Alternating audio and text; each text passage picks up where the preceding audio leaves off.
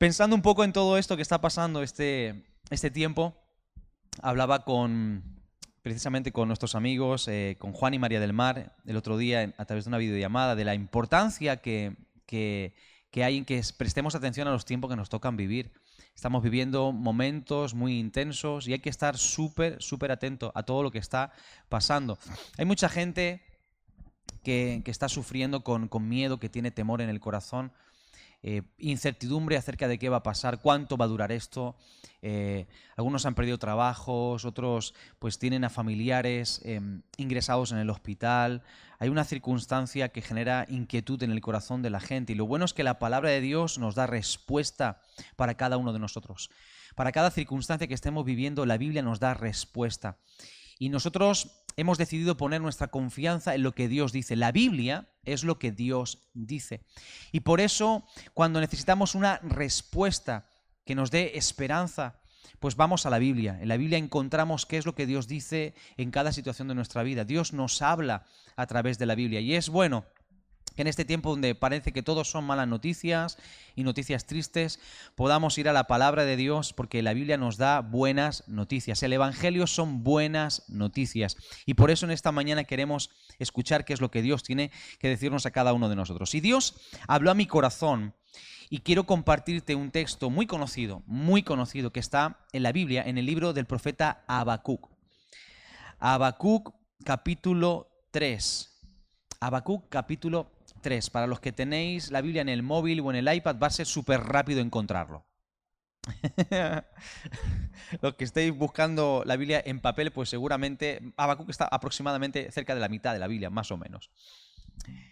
Habacuc capítulo 3, otra pista está después del capítulo 2. Habacuc capítulo 3 y versículos del 17 al 19. Y dice, así, aunque la higuera no florezca, ni en las vides haya frutos, aunque falte el producto del olivo y los labrados no den mantenimiento, y las ovejas sean quitadas de la majada y no haya vacas en los corrales, con todo yo me alegraré en Jehová y me gozaré en el Dios de mi salvación. Jehová es mi fortaleza, el cual hace mis pies como de ciervas, y en mis alturas me hace andar. Quiero leerte de nuevo este texto en la versión de la nueva traducción viviente y que prestes mucha atención. Dice así, aunque las higueras no florezcan y no haya uvas en las vides, aunque se pierda la cosecha de oliva y los campos queden vacíos y no den fruto, aunque los rebaños mueran en los campos y los establos estén vacíos, aún así me alegraré en el Señor. Me gozaré en el Dios de mi salvación. El Señor soberano es mi fuerza. Y Él me da pie firme como el venado, capaz de pisar sobre las alturas. Este texto del profeta Habacuc es un mensaje de esperanza maravilloso está en un momento de necesidad. En el capítulo 3 del libro del profeta Habacuc vas a darte cuenta que eh, Habacuc decide en medio de una situación de necesidad mirar a Dios. Y después de ver a Dios y de ver su poder, de ver su majestad, al final de este capítulo, él cita este texto. Y hay una palabra extraordinaria que da título al mensaje que yo quiero compartirte en esta mañana. Y el título de este mensaje es esta palabra, y la palabra es aunque.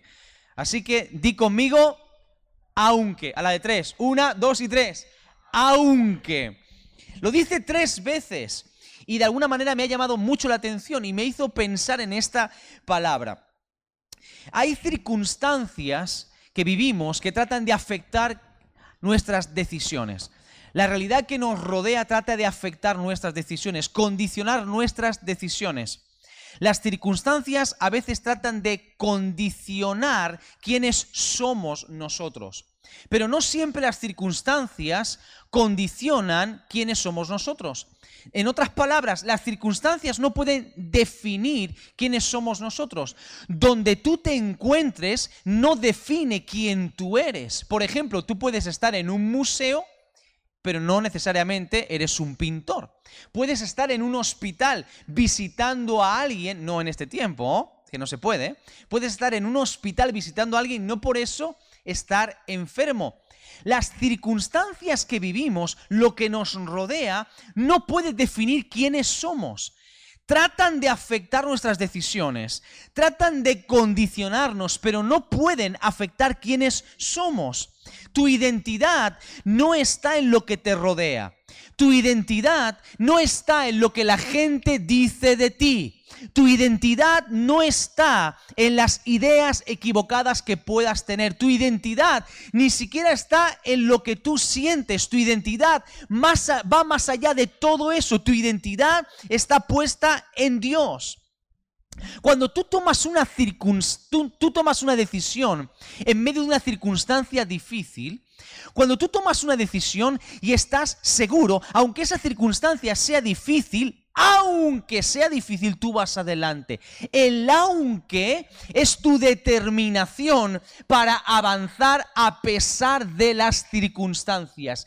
El aunque es tu voluntad. El aunque es tu determinación de ir un poco más adelante. Cuando tú estás convencido de algo, cuando estás seguro de algo, cuando estás determinado a algo, aunque las circunstancias sean difíciles, nada de eso te detiene. Es como cuando un niño se encapricha con algo y te lo pide constantemente. Aquellos que son papás saben de lo que estoy hablando. Y, le, y te piden, y papi, o mami, cómprame, y cómprame, y cómprame, y cómprame. Aunque tú le digas que no, siguen, y siguen, y siguen, y siguen. Aunque le digas que no tienes dinero, que es mentira a veces. Ellos siguen y siguen y siguen y siguen. Aunque le digas que se calle, siguen hablando. A veces son momentos que hay, sobre todo los que tenemos más de uno o dos niños, ¿eh? cuando están en un momento de estos, vamos a llamarlo momento intensidad, ¿vale? Y empiezan a hablar y a chillar y a hablar, y hablar todos a la vez. Y tú, aunque les digas que se callen y se calmen, no se calman. Y eso es terrible.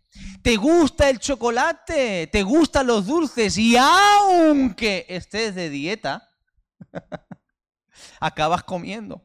¿Por qué? Porque hay deseos, hay cosas que queremos, que anhelamos, hay intenciones que tenemos en el corazón que aunque las circunstancias se nos vengan en contra, no nos detienen, sino que avanzamos, porque el aunque es cuando tu deseo es más fuerte que las circunstancias. Cuando tu deseo es más fuerte que las circunstancias. Pero no siempre podemos hacer las cosas que queremos aunque queramos. Por ejemplo, hay cosas que ahora queremos hacer. Hay cosas que nos gustaría hacer. Yo sé que hay gente que está deseando salir al parque. Aunque lo desees, no puedes salir. Quédate en casa.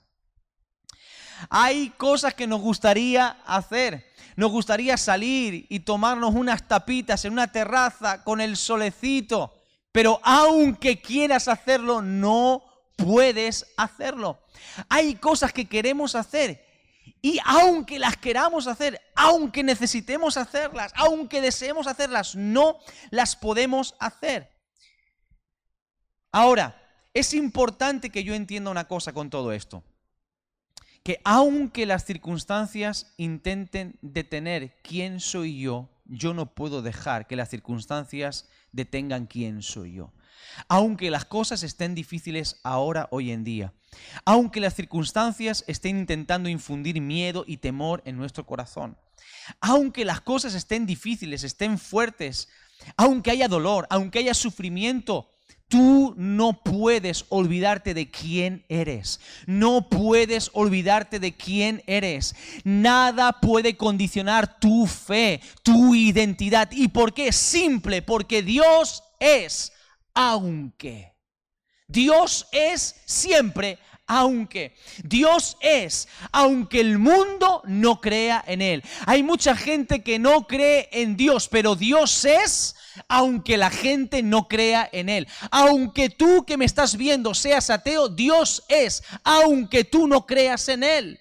Dios es, aunque tú no le veas. Dios es, aunque tú no le puedas sentir. Dios siempre es, aunque lo demás no sea. Y Dios nos llama a cada uno de nosotros a que hagamos lo mismo, a que entendamos que nosotros somos hijos de Dios, aunque las circunstancias intenten hacernos creer lo contrario que Dios está con nosotros como hijos de Dios que somos, aunque pensemos que no, aunque sintamos que no. El que no tengas trabajo ahora o vivas una situación de economía difícil, aunque estés en esa situación, no significa que seas un fracasado, no significa que esté todo perdido. Y hay tres aunque es en este texto que me llama la atención y quiero que juntos los veamos rápidamente. El profeta Habacuc comienza diciendo, aunque la higuera no florezca, ni en las vides haya fruto. Aunque la higuera no florezca y en las vides haya fruto. Yo estudié un poquito acerca de la higuera y es un árbol súper, súper curioso. Es un árbol común, porque no es un, árbol exótico, es un árbol que todos conocemos. Pero la higuera tiene varias características muy, muy interesantes. La higuera es uno de los árboles más frondosos, más, más grandes, con los troncos más robustos y, con, con mayor cantidad de hojas. Y hay gente que piensa que la higuera no da flores. Porque es interesante saber que sepas en esta mañana que la flor de la higuera es una de las flores más diminutas y minúsculas del mundo.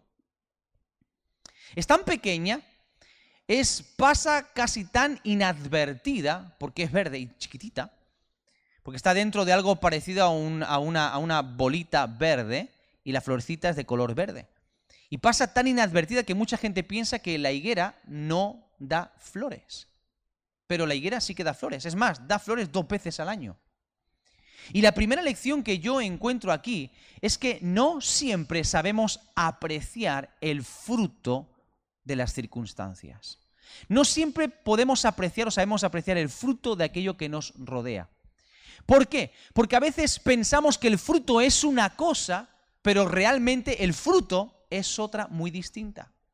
Hay personas que piensan que con lo que están viviendo ahora mismo no hay nada que aprender que con lo que está viviendo ahora mismo, que esta situación de necesidad, que esta circunstancia difíciles, difíciles que están pasando, no les está enseñando nada, que no están aportando nada a su vida. Sin embargo, yo te quiero decir que a lo mejor tú estás poniendo tus ojos en ver un fruto determinado y lo que Dios quiere enseñarte es otra cosa completamente diferente. Tú estás esperando ver una flor bonita, roja, con colores vivos, pero a lo mejor el fruto es otra cosa, o la flor es otra cosa, es algo más chiquitito, verde, tan discreto y tan inadvertido, pero eso no significa que no haya una flor que se esté produciendo ahí.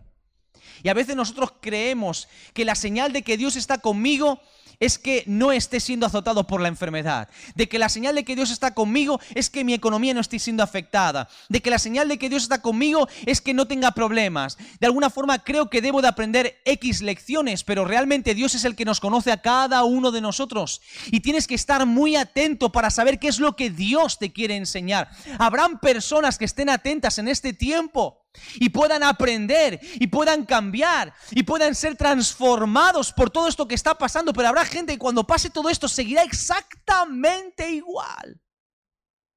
Exactamente igual. Esto está siendo un tiempo de oportunidad para como iglesia mostrar misericordia. Esta semana mandamos un comunicado del Ministerio de Douconía que trabaja con ancianos, dando la oportunidad a todas aquellas personas que quieran puedan llamar por teléfono a tantos ancianitos que están solos que puedan llamar desde su casa. Tú puedes llamar desde tu casa a un anciano. Eso ya es servir a Dios. Dimos la oportunidad también a que hayan personas con coches que puedan ser capaces de llevar comida a ancianos que no tienen cómo recibir su comida en la casa. Es una oportunidad extraordinaria de poder servir en este tiempo. Es un momento para que la iglesia, tú y yo, seamos más sensibles, aprendamos a desarrollar misericordia y compasión por la gente que se está perdiendo. La iglesia en este tiempo es la que debe de portar la bandera de la misericordia y de la compasión ante tanta gente que está sufriendo. Si decimos que seguimos a Dios, que somos cristianos, el amor de Dios y la compasión del Señor más que nunca se tiene que ver ahora. Por eso digo que habrá gente que esté esperando ver una flor con colores vivos y esté perdiéndose la oportunidad de aprender cosas muy valiosas que están pasando, oportunidades que pasan fugazmente delante de ti. Y ya hemos llevado dos semanas de confinamiento. Dos semanas de confinamiento. Y a lo mejor hay gente que ha aprovechado este tiempo para hacer muchas cosas y está bien. Pero a lo mejor te estás perdiendo la oportunidad de profundizar más en tu relación con Dios. A lo mejor estás perdiendo la oportunidad de tener una buena o mejor relación con tu esposa, con tu esposo, con tus hijos. A lo mejor te estás perdiendo la oportunidad de ser de ayuda a tus vecinos o, o gente que está necesitada en este momento. A lo mejor simplemente estás matando el tiempo en tu casa sin aprovecharlo. Porque piensas que a lo mejor ese tiempo no te sirve para nada porque no ves el fruto que estás esperando ver. Quiero decirte que sí que hay fruto sí que hay flor. La siguiente enseñanza que encuentro aquí me voló la cabeza cuando, cuando lo estudié.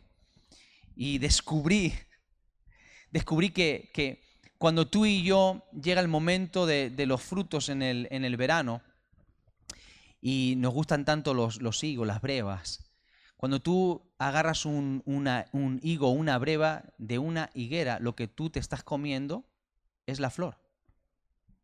Un higo una breva es una flor invertida.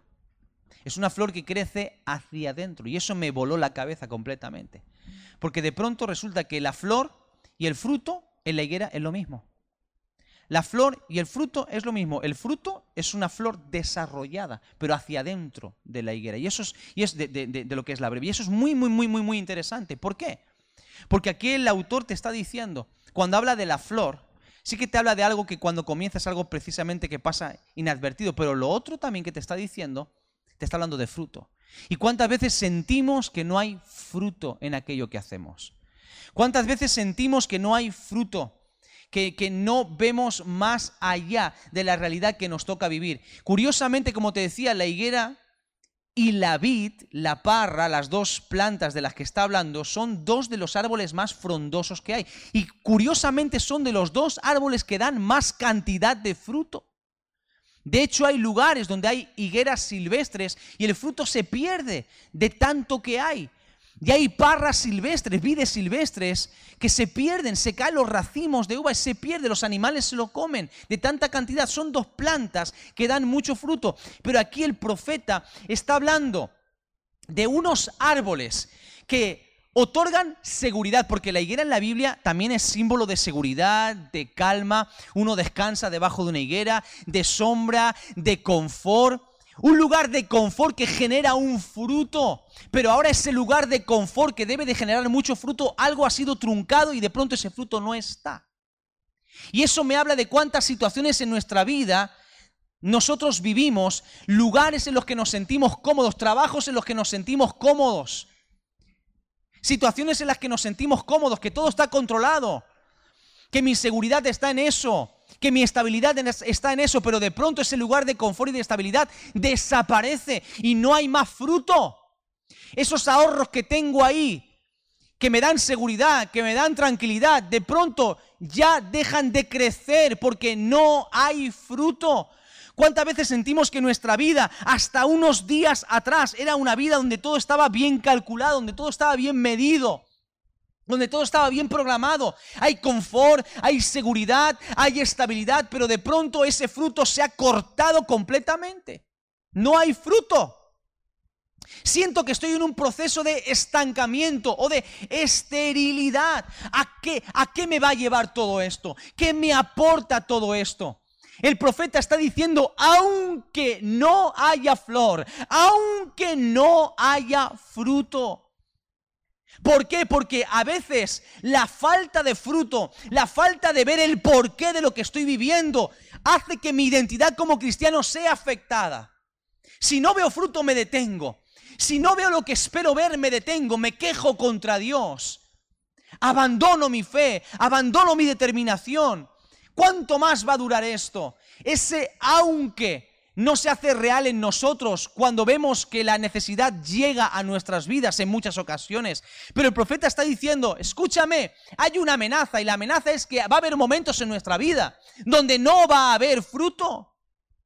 Va a haber momentos en nuestra vida donde vamos a sentir que la higuera no florece, vamos a sentir que en las vides no hay uvas, vamos a sentir que nuestro lugar de confort es sacudido, es golpeado, que no se produce vida a nuestro alrededor.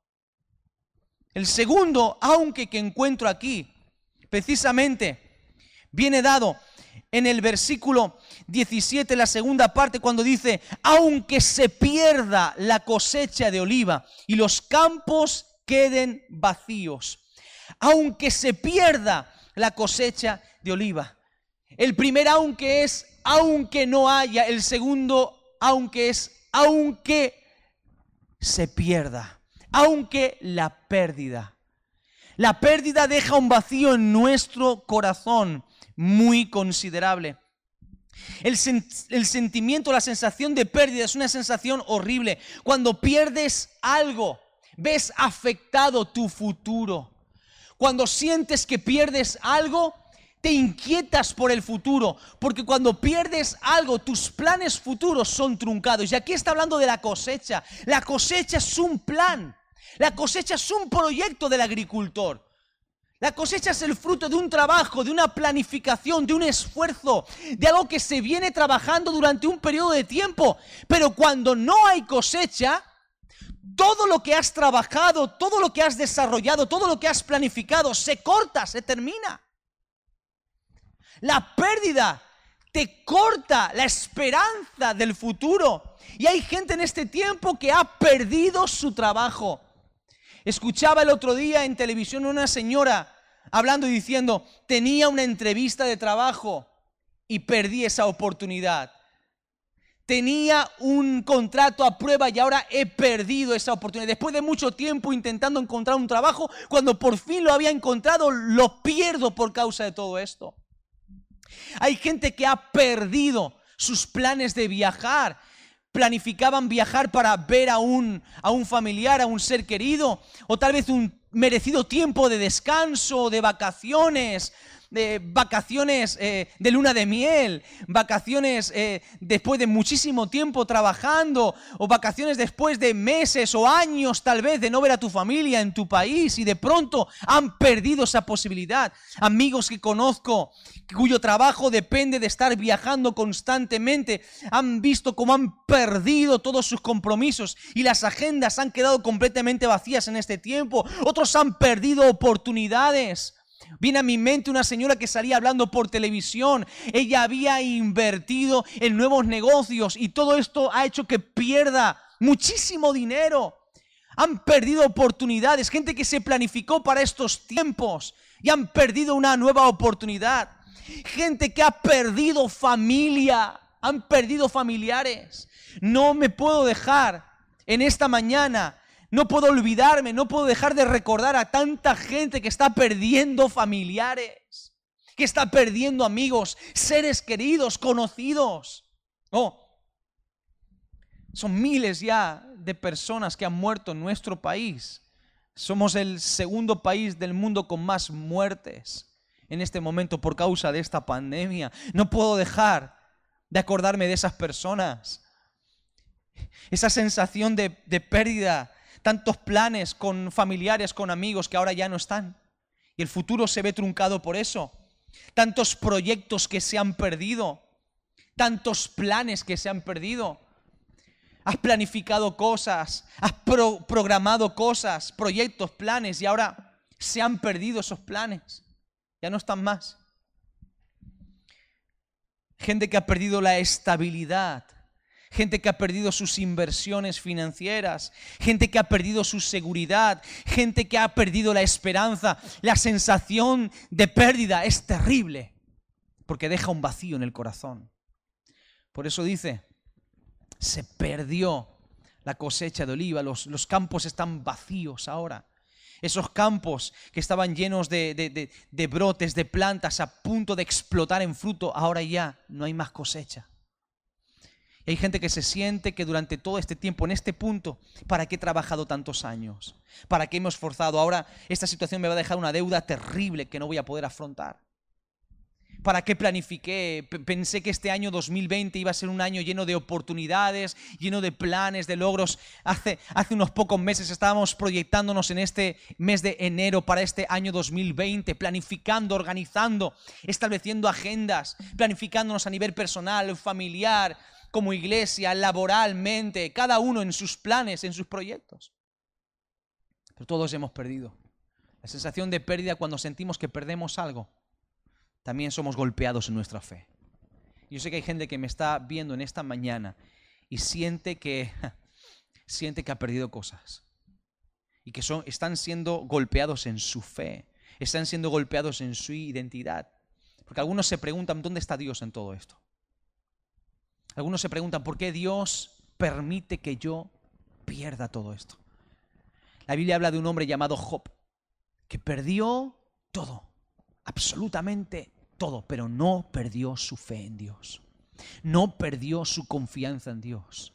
Sí que, es sí que es verdad que tuvo momentos de lucha interna, sí que es verdad que tuvo preguntas, que, tuvo muchas cuestiones que, preguntarle a Dios, porque como seres humanos no lo entendemos todo. Dios es demasiado grande como para poder entender por qué permite todo lo que permite. Pero sí que te quiero decir algo, el que Dios permita algo no lo hace culpable. Dios es mucho más grande. Y si sabemos abrazar la actitud correcta, aprenderemos y sacaremos fruto en medio de toda esta circunstancia. Quiero decirte que Dios, a pesar de que sientas que tus planes están frustrados y a pesar de que sientas que tus campos están vacíos y sin cosecha, a pesar de que mires hacia final de mes y te preguntes qué va a pasar, quiero decirte que a pesar de todo eso, aunque tú estés en esa situación, aunque te veas en esa situación, Dios sigue siendo Dios. Y aunque tus campos estén vacíos, Dios sigue siendo el Dios de los campos y el Dios de las cosechas. Aunque pienses que no vas a encontrar fruto, quiero decirte que aunque no haya, Dios sigue siendo. Que aunque no tengas, Dios sigue siendo. Que aunque experimentes pérdida, Dios sigue estando ahí. Habrás podido perder todo, pero a Dios todavía no lo has perdido, ni lo vas a perder. Por eso te quiero animar a que confíes en Dios. El tercer, aunque que yo encuentro aquí Precisamente lo encuentro en la última parte de este versículo 17. Dice, aunque los rebaños mueran en los campos y los establos estén vacíos. Aunque los rebaños mueran y los establos estén vacíos. Te he hablado cuando algo no da fruto. Te he hablado cuando tienes algo y de pronto lo pierdes, cuando pierdes una cosecha, cuando pierdes un plan, un proyecto y no se puede llevar a cabo dentro de tus tiempos, dentro de tu planificación. Pero esta situación que te estoy hablando es mucho más extrema. Este tercer aunque es aunque la muerte. O cuando llega la muerte muchos dan todo por perdido. Cuando llega la muerte, la muerte es para el ser humano el final irremediable. Es el fin de todas las cosas. Es el fin de la esperanza, el fin de los planes, el fin del futuro. Para muchos la muerte es el final de todo, pero la Biblia me enseña que la muerte apenas es el principio de la eternidad. La muerte es el principio de la eternidad. Y la Biblia me enseña que ni siquiera la muerte nos puede separar del amor de Dios. Que ni siquiera la muerte puede hacer una brecha, una barrera entre tú y Dios porque Jesús vino precisamente para que esa barrera fuese eliminada. Y Él vino para construir un puente, para que cuando tú y yo dejemos este mundo aún tengamos esperanza y podamos tener una eternidad con Dios. Hay gente que tiene temor a la muerte. Puedes tenerlo todo. Tal vez no te ha golpeado fuerte la situación económica, pero te pregunto en esta mañana, ¿estás seguro que si esta noche dejases este mundo, ¿estás seguro dónde vas? Tal vez tratas de anestesiarte o autoconvencerte pensando que no hay nada más, que una persona se muere y que no hay nada más después, que todo se termina ahí, pero quiero decirte que estás equivocado. Y si piensas que el equivocado soy yo, te quiero animar a que tal vez hoy puedas hacer un ejercicio de confianza y puedas albergar en tu corazón la posibilidad de tal vez estar errado. Considera la posibilidad de que de pronto sí que hay un cielo. Considera la posibilidad de que tal vez sí que hay un Dios. Mi pregunta es, ¿estás listo para ir al mejor lugar? ¿Estás preparado si Dios te llama a su presencia? Si escuchaste de Dios en el pasado, si viviste una vida y de alguna u otra manera te acercaste a Dios y has vivido en este tiempo lejos de Él, te pregunto, ¿estás listo para volverte a encontrar con Dios? Está, tu vida está en orden con Dios. ¿Estás en paz con Dios? Porque te puedo decir una cosa, no hay nada mejor en esta vida que sentirte en paz con Dios. No hay nada que aporte mayor seguridad al corazón del ser humano que tener paz con Dios. Y ahora no te estoy hablando de una muerte física, te quiero hablar de cuando sentimos que proyectos, que cosas en nuestra vida mueren irremediablemente. La muerte genera una sensación de que algo es irreemplazable, insustituible.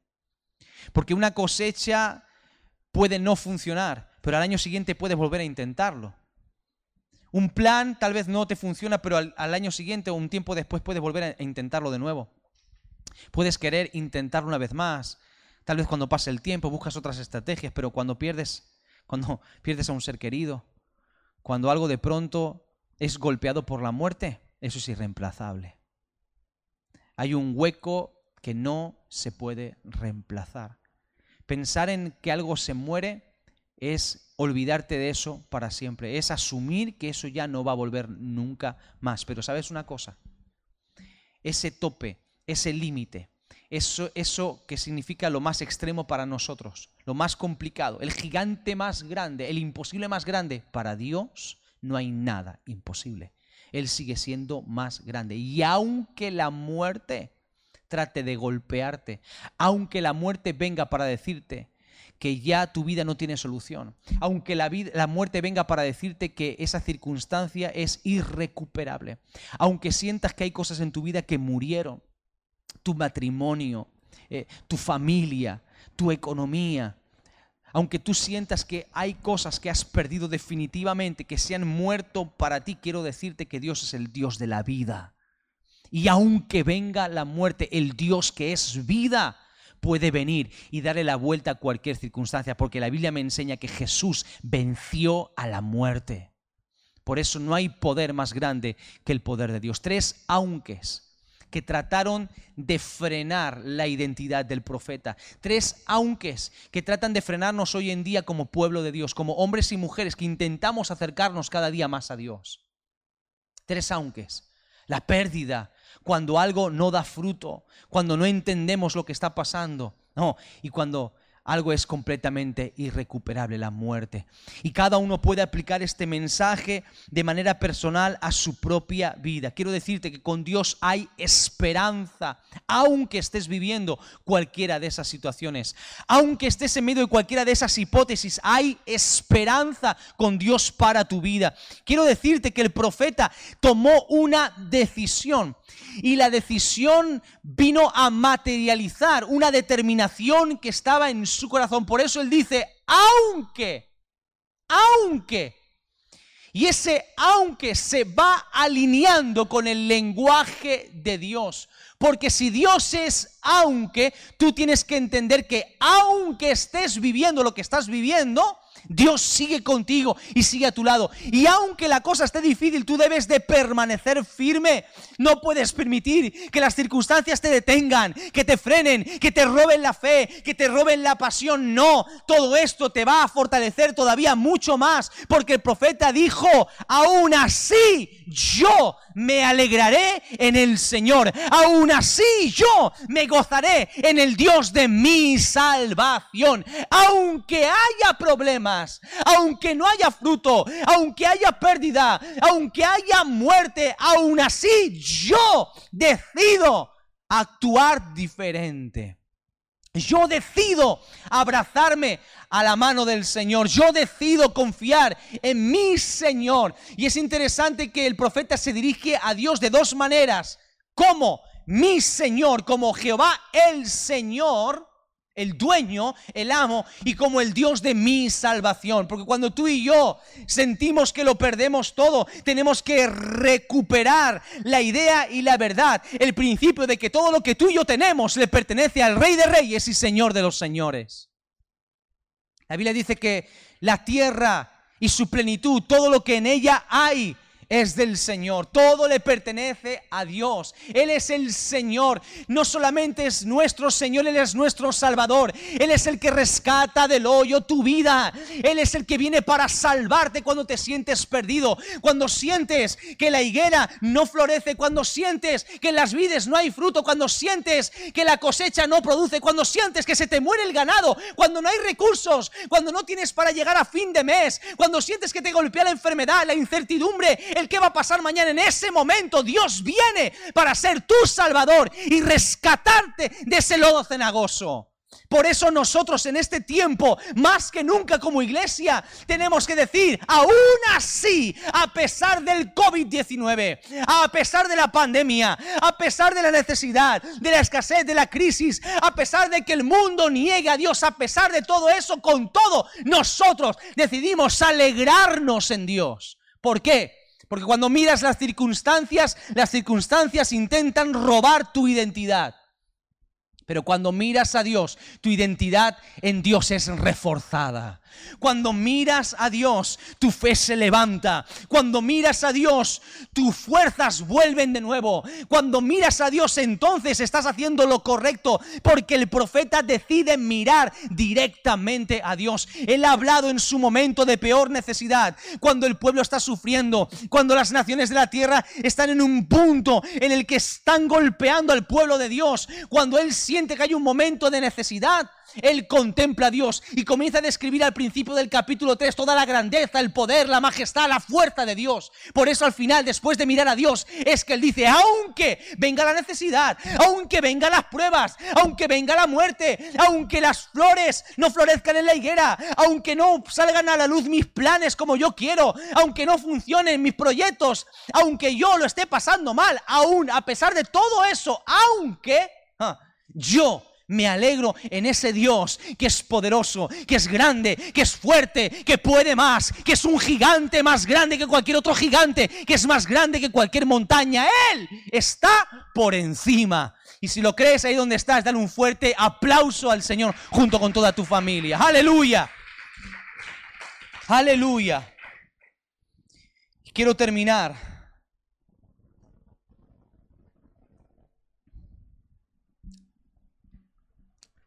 remarcando las últimas palabras del profeta. Pero fíjate lo que él dice cuando él toma esa decisión y abraza esa actitud. Esa decisión y esa actitud de alegrarse en Dios. Una locura. Yo lo hablé esto hace dos semanas. Una auténtica locura. Pensar en, en alegrarse en este tiempo. Pensar en alegrarse cuando hay escasez pensar en alegrarse cuando las cosas no me están saliendo bien. Y es que, quiero decirte una cosa, no nos queda más remedio. Si tú quieres sobrevivir, tienes que aprender, aprender a alegrarte en Dios. ¿Y sabes por qué? Porque la Biblia dice que el gozo del Señor es nuestra fortaleza. Lo que te mantiene fuerte en medio de la crisis es alegrarte en Dios. Y el gozo es una consecuencia de mirar a Dios. El gozo es el resultado de que tus convicciones están bien firmes. El gozo es la consecuencia de tener fundamentos que van más allá de la arena seca del desierto. El gozo es el resultado de confiar en Dios, de mirar a Dios, de mirarle como más grande que cualquier circunstancia. Y cuando miras a Dios, hay fuerzas nuevas que vienen, porque en tu mirada hacia Dios encuentras el renuevo que tus fuerzas necesitan. Deja de mirar tantas veces la cuenta del banco que está no en números rojos, ya no sé ni qué color es. Empieza a leer más la palabra de Dios. Deja de mirar todo el día pendiente de las noticias y de los informativos y de los, y de los especiales de la pandemia y de los WhatsApps y de los audios y de los vídeos y todo lo que llega a través de, de redes sociales y todo que nada más que hace engendrar temor en tu corazón y empieza a intentar mirar un poquito más a Dios. Intenta ponerte un poquito más en la presencia de Dios. Intenta mirar un poco más a Él porque ahí vas a encontrar fortaleza. Las fuerzas que necesitas para seguir creyendo, para seguir avanzando, para animar a otros, para alentar a otros, para llevar una palabra de esperanza a otros que no la tienen en este momento. Es momento de mirar a Dios más que nunca. Cuando decides alegrarte, miras a Dios y lo ves más grande y dices, esto va a pasar esto va a pasar. Todo va a ir bien. ¿Por qué? Porque Dios está conmigo. La Biblia dice, no te dejaré y no te desampararé. Jesús dijo, yo estaré con vosotros todos los días hasta el fin del mundo. Y esa promesa sigue vigente aunque estés encerrado en tu casa, aunque venga la enfermedad, aunque venga la crisis, aunque sientas que todo se tambalea a tu alrededor, aunque Él sigue cumpliendo esa promesa. Él está contigo. Él está contigo donde tú estás. Y eso tiene que llenar de fortaleza tu alma y llevarte a alegrarte, llevarte a tener gozo. Yo me gozaré en el Dios de mi salvación, porque yo sé, yo sé que esta situación es pasajera. Porque yo sé que tengo un Dios poderoso que viene para salvarme, que viene para levantarme, que viene para transformar mi vida. Y todo este momento a mí lo que me va a enseñar es la grandeza de un Dios más maravilloso de lo que yo imaginaba. Por eso Job, después de haber perdido todo y después de haber mirado a Dios cuando no le quedaba nada, llegó a afirmar, yo de oídas te había oído, pero ahora mis ojos realmente te ven. Porque esa es la consecuencia. Cuando pierdes todo, cuando no hay, cuando hay pérdida, cuando hay muerte, todo te obliga a mirar a Dios. Y cuando le miras, puede brotar la alegría y el gozo, porque de pronto te das cuenta de que Él es mucho más grande. Por eso el salmista dice al final, en el versículo 19, el Señor soberano es mi fuerza. El Señor soberano es mi fuerza. Él me da pies firmes como los del venado, capaz de pisar sobre las alturas. Y esto es muy interesante, porque cuando miras a Dios, Dios te lleva a una posición de fe en las alturas. Pero escucha, no es que Dios te pone por encima en el sentido de que nos hace mejores que los demás, no. No es una posición de altura, de altivez, de orgullo, de vanagloria, de mira lo, guapo, lo grande, la fe que tengo. No, no, no, no, no es una posición desde la cual tenemos una visión mucho más amplia de las circunstancias. Una visión de fe que cambia completamente tu perspectiva de la realidad en la cual tú estás viviendo. Cuando tú estás en el valle, ves a tus enemigos de frente. Cuando estás en el valle, ves a tus enemigos de frente. Cuando estás en el valle, cuando estás abajo, los ves de frente y los ves arriba, sobre ti. Los ves acechándote de uno y de otro lado. Los ves rodeándote. Pero cuando tú estás con los ojos de la fe, cuando tus pies son como los del venado y estás en las alturas, en esos lugares de altura, de la mano del Dios que es soberano, no ignoras a tus enemigos, porque la fe, la fe no ignora a los enemigos. La fe no hace que ignores las circunstancias difíciles. La fe no ignora que tu cuenta bancaria está mal. La fe no ignora los diagnósticos. La fe no ignora las crisis. La fe no ignora los problemas, las dificultades, las complicaciones que estás viviendo. La fe no ignora nada de eso. La fe te da una perspectiva más amplia. El que no tiene fe solamente ve eso. El que tiene fe ve mucho más. No ve solamente eso. El que tiene fe ve a los enemigos, ve, pero los ve desde arriba. Desde una posición desde la que puede tomar decisiones con mayor ventaja.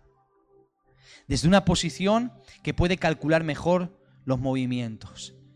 En las alturas ves a los enemigos, pero ves todo el valle, ves las colinas. Tu visión es mucho más amplia, ves mucho más allá de los enemigos. Cuando estás en el valle ves a los enemigos y no ves más que enemigos, enemigos, enemigos. Y miras a tu alrededor y ves enemigos que te rodean y no ves salida. Cuando estás en lo alto de la montaña ves el valle, pero el valle es simplemente una pequeña parte de un horizonte mucho más grande y mucho más amplio.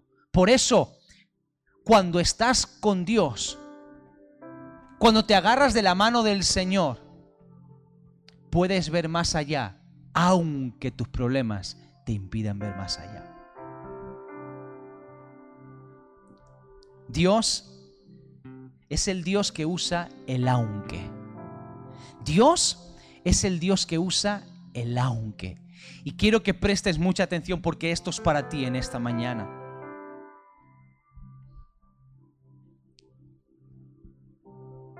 Nehemías capítulo 1, versículo 9.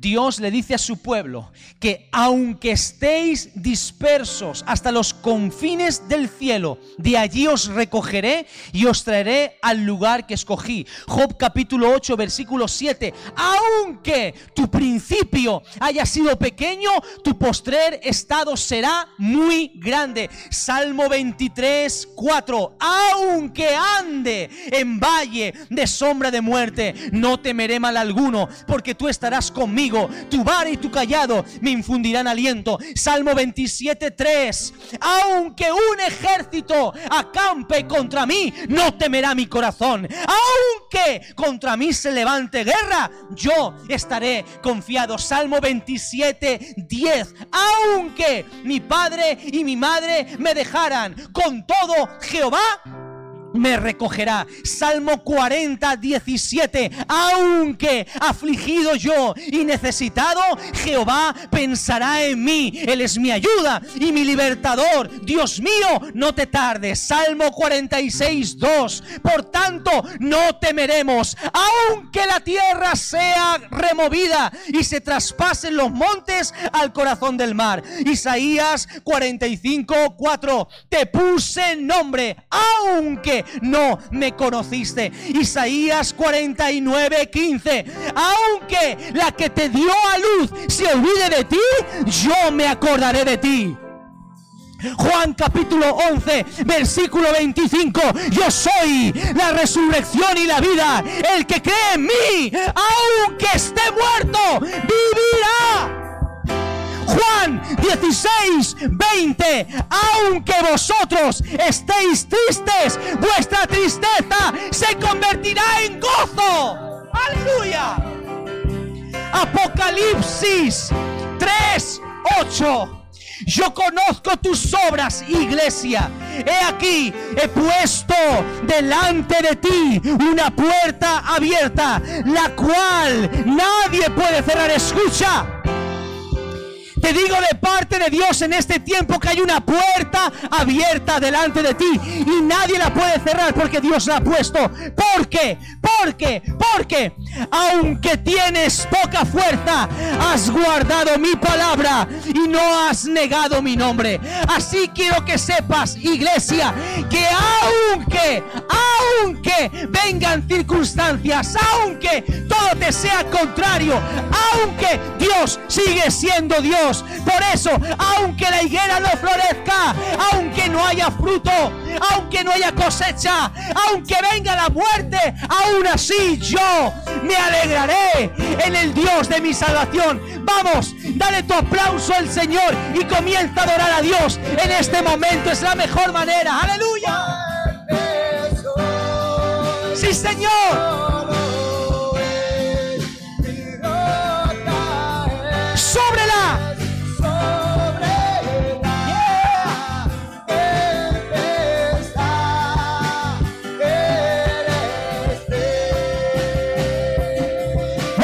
En Jesús, en Jesús.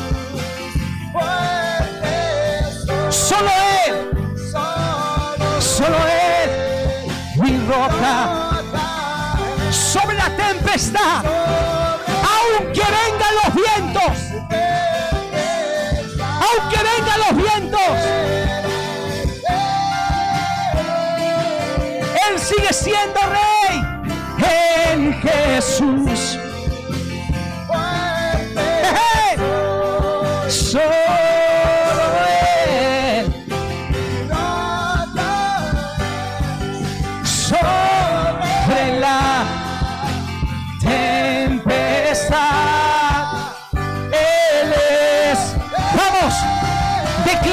Esto sobre tu vida, sobre tu casa en Jesús.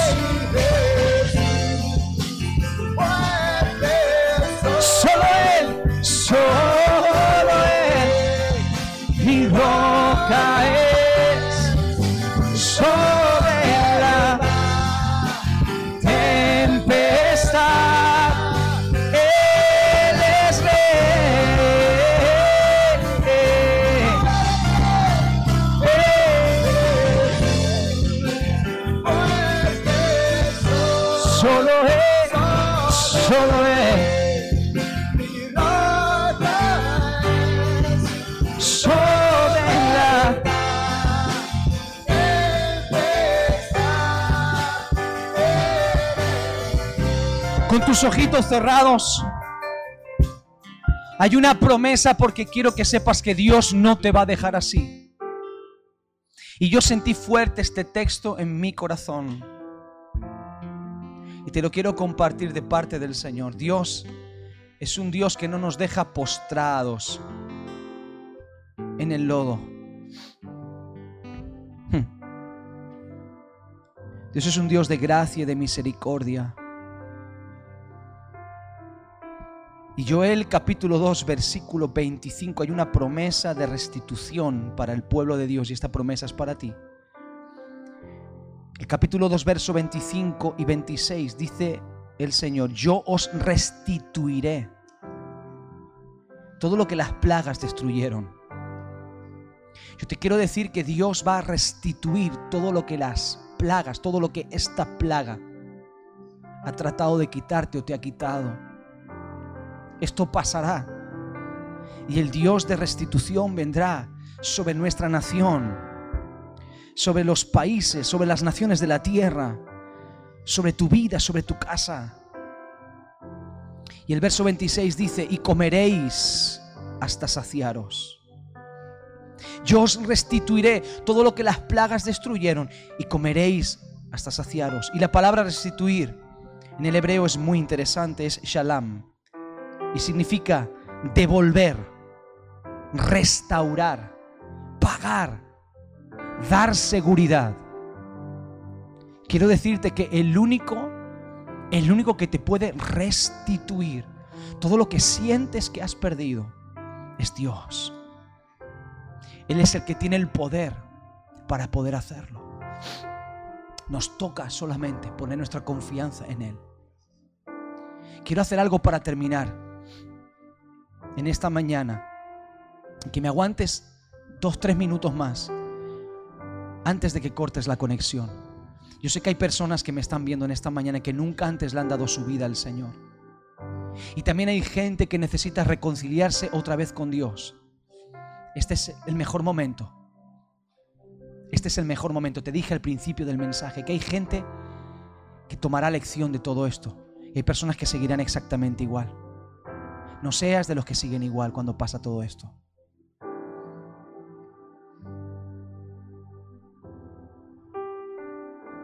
Si tú nunca le diste tu vida a Jesús, nunca le diste tu corazón al Señor, o bien viviste apartado, vives apartado de Él, quiero animarte a que puedas repetir estas palabras conmigo, sin ningún tipo de temor ni vergüenza.